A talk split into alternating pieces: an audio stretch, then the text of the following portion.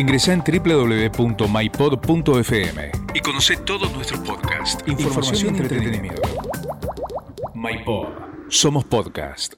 Falta menos de un año para el inicio de los Juegos Paralímpicos Tokio 2021. Y después de la estricta cuarentena para evitar la propagación del coronavirus que se flexibilizó en las últimas semanas, algunos deportistas paralímpicos volvieron a entrenar. Ahora, ¿te pusiste a pensar cómo se preparan en pandemia para el mayor acontecimiento del deporte mundial? ¿Cómo se entrena a deportistas con discapacidad? En este episodio vamos a hablar con un entrenador y con dos deportistas que se enfrentan a grandes desafíos con menos recursos, pero con extrema pasión para lograr sus objetivos. Bienvenidos.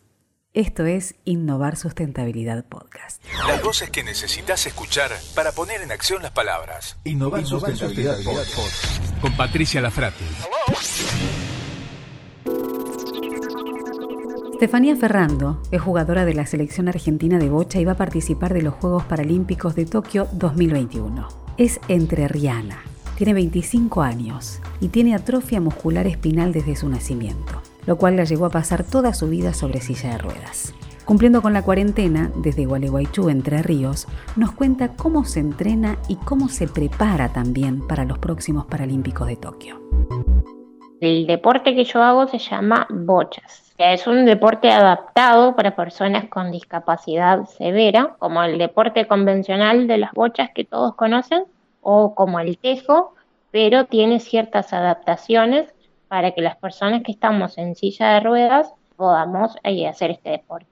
Lo conocí en el año 2016, eh, conocí gente que se dedicaba al alto rendimiento y me vieron jugar y así fue como empezó esta nueva etapa de mi vida. ¿Cuál es la discapacidad que vos tenés, eh, Estefanía? Yo tengo atrofia muscular espinal, eh, pero bueno, en principio este deporte era solamente para personas con parálisis cerebral y después de, determinado tiempo en competencia se abrió para personas con otras discapacidades.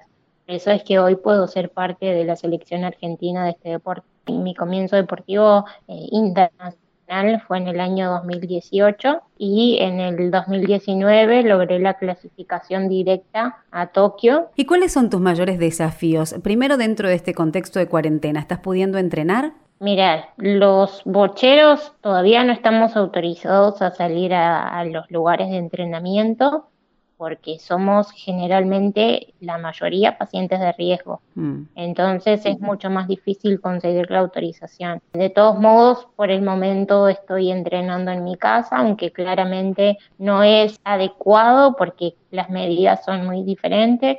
La cancha de bochas es muy grande, tiene 12 metros y medio de largo por 6 metros de ancho.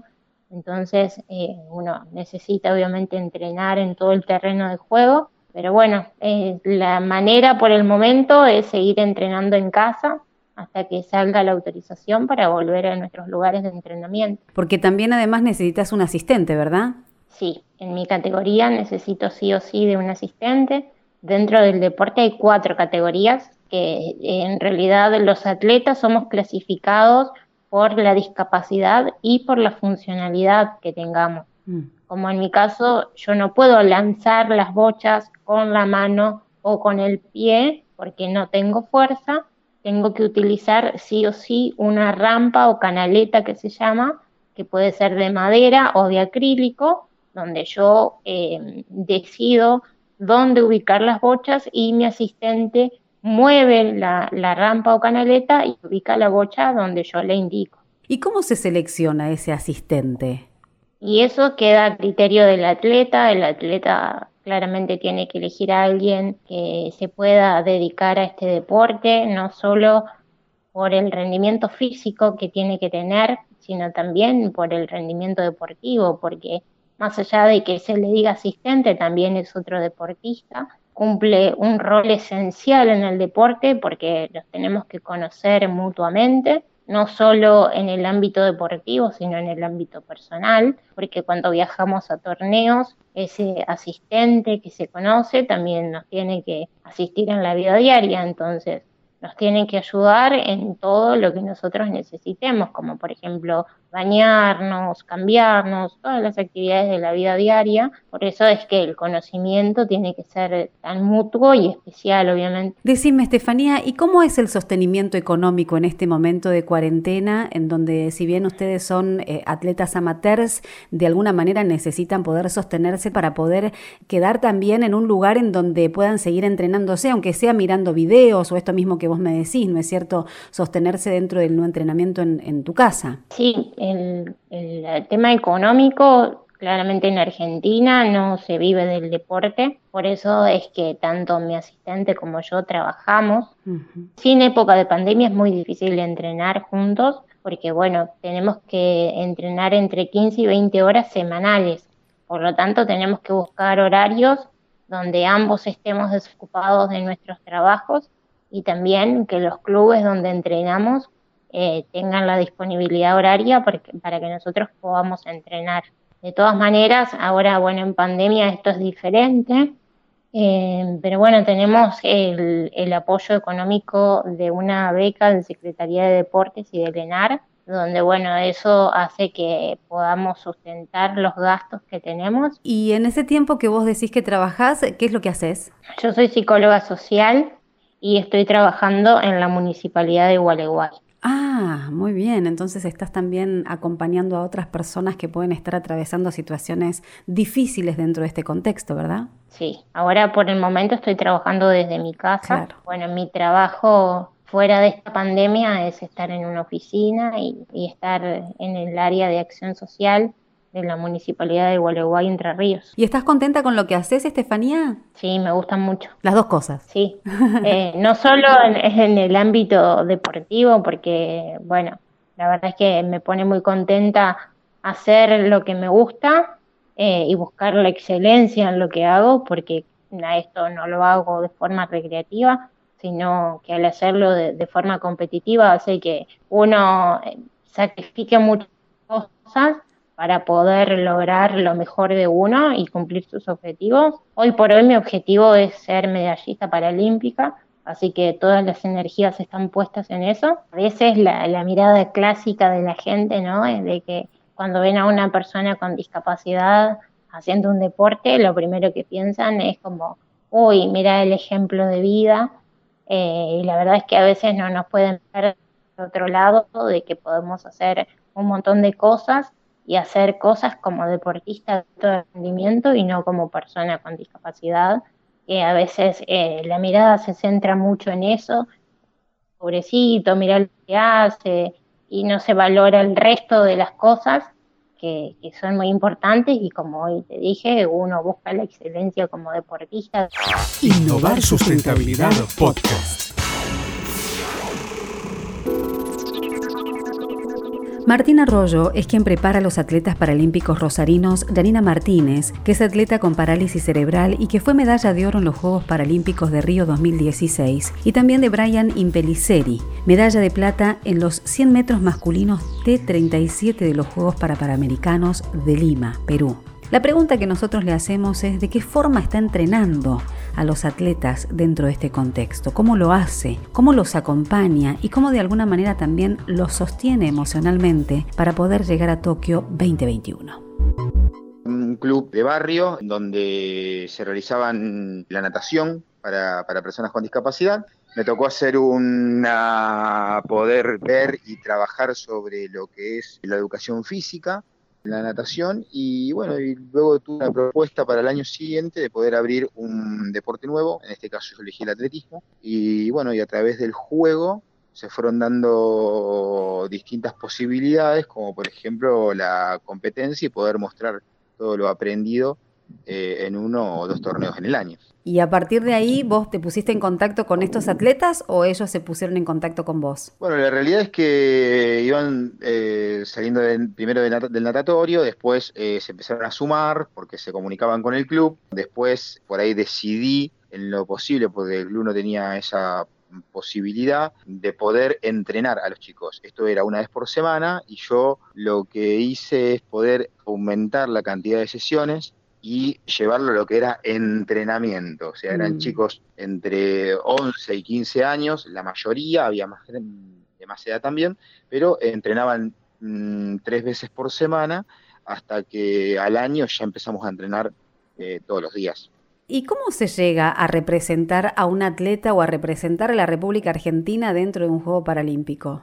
Bueno, la verdad que es un trabajo de, muchos años, ¿no? no se da de un día para otro, eh, sí va surgiendo y se va dando solo a través de distintos objetivos, pero bueno, algo que, a nosotros nos pone muy, muy contentos. Yo estoy orgulloso de mis, de mis atletas, de, de poder estar al lado de ellos y que ellos puedan representar a la Argentina con algo que ellos les satisface hacer, que es su forma de vida y yo los veo felices a través de lo que ellos transmiten por el lado del deporte. Claro. Y dentro de este contexto, ¿cómo es el entrenamiento, Martín? Porque la verdad es que uno se pone a pensar que, bueno, dentro de cualquier otro contexto de vida se puede salir, se puede entrenar, el entrenador puede estar más cerca a través de lo que es la presencialidad, pero ¿y ahora?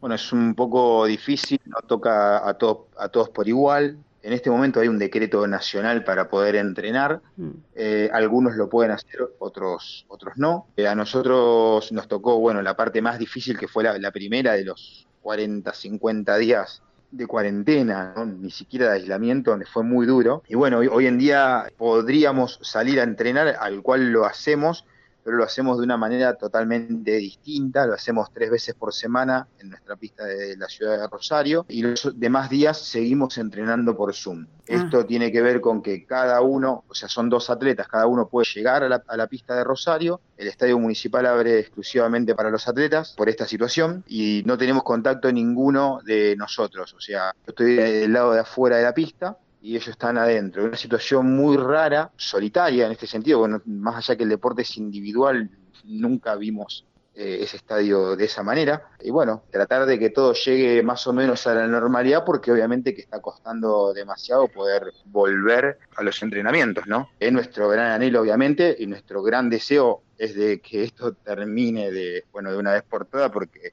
es una situación difícil para todo, en lo social, en lo deportivo, en lo educativo, como docentes nosotros también lo, lo vivimos y bueno, deseamos que esto termine, ¿no? Martín, ¿y cuál es el gran desafío para un entrenador que entrena atletas de alto rendimiento? Eh, sabemos que son deportistas que no son sostenidos demasiado por, marcas, que quizás eh, se los sostiene previamente a que compitan, pero después eh, en todo lo que tiene que ver con el, entrenamiento diario quizás están muy solos, aunque en definitiva yo tuve oportunidad de hablar con varios y me dijeron, no, tenemos el apoyo nacional y también tenemos el apoyo de la Secretaría y que de alguna forma también eso nos ayuda, pero en definitiva, ¿cuál sería el desafío de un entrenador para que esto verdaderamente se dé en condiciones? La verdad que me siento un, privilegio, tanto al poder estar como, poder entrenar, poder representar al seleccionado. Hay un equipo de gente también atrás de, los chicos. el desafío por ahí como, como docente implica eh, ir más allá también de lo, de lo deportivo, el rol que nos toca el antes, el durante y el después de lo que es el deporte también, y poder preparar también a los chicos para el día de mañana. Mis atletas tratan de seguir sus estudios, tratan de formarse también para seguir estudiando, seguimos estudiando todos, seguimos aprendiendo distintos tipos de situaciones, los chicos, bueno, participan en, las charlas que nosotros damos como equipo, la verdad que eh, vamos preparando a una persona para que no solamente esté aferrado a lo deportivo, y para nosotros estar eh, en la parte deportiva que hoy estamos viviendo, no nos podemos quejar, la verdad que nosotros gracias al gran ENAR, de la mm. Secretaría de Deporte de la Nación, nuestra provincia también de Santa Fe, nuestro municipio de Rosario, la verdad que tenemos, nos hacen sentir como grandes deportistas de alto rendimiento y eso es lo que genera poder sostenerse dentro del alto rendimiento. Innovar Sustentabilidad Podcast con Patricia Lafrati. Historias de vida que nos van relatando cómo se entrelazan los anhelos personales, los desafíos profesionales y además la búsqueda de la excelencia dentro de un deporte de alto rendimiento que lo lleva a la representatividad de una nación, de la identidad nacional, de la bandera argentina. Alexi Caniuca es deportista de alto rendimiento y es activista por las personas con discapacidad según lo que dice en sus redes sociales, pero también lo que dice a través de su programa de radio. Integra la Selección Nacional de Tenis de Mesa Adaptado y fue medalla de plata en los Juegos Parapanamericanos Lima 2019. Él nos dice lo siguiente. Soy un deportista de alto rendimiento pero al principio arranqué jugando para un club que se llama CEDIMA, que es el Centro de Discapacitados de la Matanza, en San Justo. Empecé practicando un par de veces a la semana y bueno, con el tiempo fui mejorando, fui a torneos mejorando y empecé después, en el año 2010, a ir al CENAR a practicar con, el, con la Escuela de Desarrollo de la Selección Nacional y bueno, después continué entrenando hasta el año 2013, que es cuando empecé a participar en la, en la selección nacional. Y a partir de ahí el desafío siempre fue cada vez más grande, me imagino, ¿no? Sí, por supuesto. Al principio eran torneos eh, de la federación, por supuesto no, no me iba bien porque, bueno, se estaba iniciando en el año 2009 Después fui mejorando y eso lo fueron viendo en la gente del CENAR y bueno, por eso también me, invitaron a empezar a entrenar. Pues bueno, empecé a sumar eh, torneos con personas eh, sin discapacidad, empecé a competir contra personas sin discapacidad, lo cual también fue muy bueno porque me dio otro, otro tipo de competencia. Y bueno, después también se fueron sumando los torneos internacionales, que es otra clase de desafío mucho más grande. Y a partir de ahí, ¿te dedicaste pura y exclusivamente a entrenar o también trabajas en otras horas que tengas del día? Además de entrenar, eh, soy estudiante de ciencia política en la Universidad Torcuato de Itela. Y también tengo un programa de radio que se llama Sin Barreras, o sea que tengo una, una vida bastante ocupada y bastante enfocada en realidad a lo que me gusta. Bien, qué bueno que mencionaste esto, digo, porque en definitiva el deporte te gusta, lo que estudias te gusta, la radio te gusta, te enfocaste en hacer lo que verdaderamente te gusta y te desafías para poder lograr la excelencia. Ahora, ¿cómo se conjuga todo eso en este contexto de pandemia? El deporte, en principio, fue duro porque, por supuesto, como bien saben, no se podía ir a entrenar. Yo estuve desde marzo, desde los primeros días de marzo hasta los últimos días de julio, sin poder ir a, presencialmente a, entrenar, con lo cual tuvimos que resolverlo de otra manera. Yo tengo una mesa de tenis de mesa en mi casa y la Federación Argentina de Tenis de Mesa Adaptado me prestó 150 pelotas y un robot para poder continuar entrenando de alguna manera desde mi casa. ¿Y cómo funciona ese robot? El robot funciona, bueno, colocas las pelotas en un, como si fuese una especie de, balde y el robot básicamente va absorbiendo esas pelotas y lo, lo configuras para que tire la pelota a cierta ubicación, con cierto efecto, con cierta velocidad y el robot básicamente responde a, esa, a eso que vos le pedís, la cantidad de tiempo que vos le pidas. La verdad que es muy bueno. ¿Y cuántas horas entrenás así en tu casa? Y en mi casa, además de esas horas de, de robot y de saques, también tenemos horas en las que hacemos entrenamientos por Zoom, que son de físico, ya sea de potencia o fuerza, o de agilidad, o también de coordinación. También tengo entrenamientos de visualización de videos de contrincantes, o sea que el entrenamiento es bastante completo y lleva bastantes horas. ¿Y sentís que esto que estás haciendo ahora dentro de este contexto es em, alcanza como para llegar a los Juegos Paralímpicos de Tokio? Empecé a ir al CENAR a finales de julio, estoy yendo dos veces por semana. A mí realmente me gustaría poder ir más, pero bueno, por una cuestión de, horarios de la facultad se me hizo muy difícil porque justo estoy terminando la carrera, y haciendo las últimas cinco materias. Ah. Y bueno, preferí eh, adentrarme también en eso. Y se complicó un poco con el tema de los horarios, pero muchas veces no se trata por ahí de cantidad, sino de calidad. Bueno, la verdad que yo lo que hago es tratar de, de poner todo el, empeño para que lo poco que entreno lo haga que sea útil, que tenga eh, sus frutos más adelante, ya sean los entrenamientos en el CENAR, como los entrenamientos de saques, como los entrenamientos por Zoom. Claro. ¿Cuáles son los desafíos de Alexi? Bueno, mi desafío próximo es entrar a Tokio eh, el año que viene, supuestamente, si todo está en orden, eh, es el preolímpico y es una de las dos formas que todavía me quedan para clasificar a Tokio. Si no lo logro por ese lado, lo, lo, puedo lograr a través de una tarjeta de invitación, que es también factible, eh, porque bueno, obtuve una medalla de plata en, los Juegos para, Panamericanos de Lima, y bueno, el campeón regional es el que clasifica directamente a Tokio, o sea que yo me quedé a un puesto de eso, mm. o sea que es, es factible también conseguir la tarjeta de invitación. Pero bueno, eh, la idea principal es, entrar por el preolímpico, que bueno, para eso me estoy preparando. Después otro desafío es recibirme, si todo sale bien, junio del año que viene ya entrego la tesis y terminaría con la carrera. Y otro desafío que creo que es el más lindo, o por lo menos el que uno de los que más me motiva, poder seguir con la radio, que es algo que, que construí hace muy poco, en marzo, y la verdad que eh, es algo que me, me, gusta mucho porque hablo de lo que a mí me gusta, creo que nos está yendo muy bien. Y aparte es un importante canal de difusión de todo lo que vos haces, me imagino que ahí también pones alma, corazón y, y experiencia. Exacto, sí.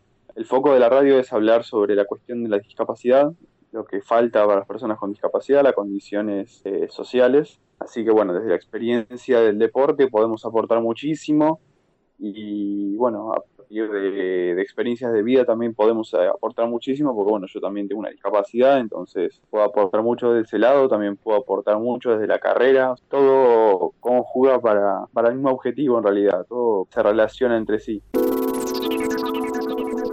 Rising Phoenix es un documental que cuenta la historia de los Juegos Paralímpicos y su impacto en la manera que el mundo ve la discapacidad, la diversidad, la excelencia. El nombre está inspirado en la esgrimista italiana Bebe Bio, quien cuenta que le decían Phoenix, como el ave, el ave fénix, porque puede vivir, morir, arder y vivir de nuevo. Fue amputada en todas sus extremidades a los 11 años y se consagró campeona paralímpica a los 19.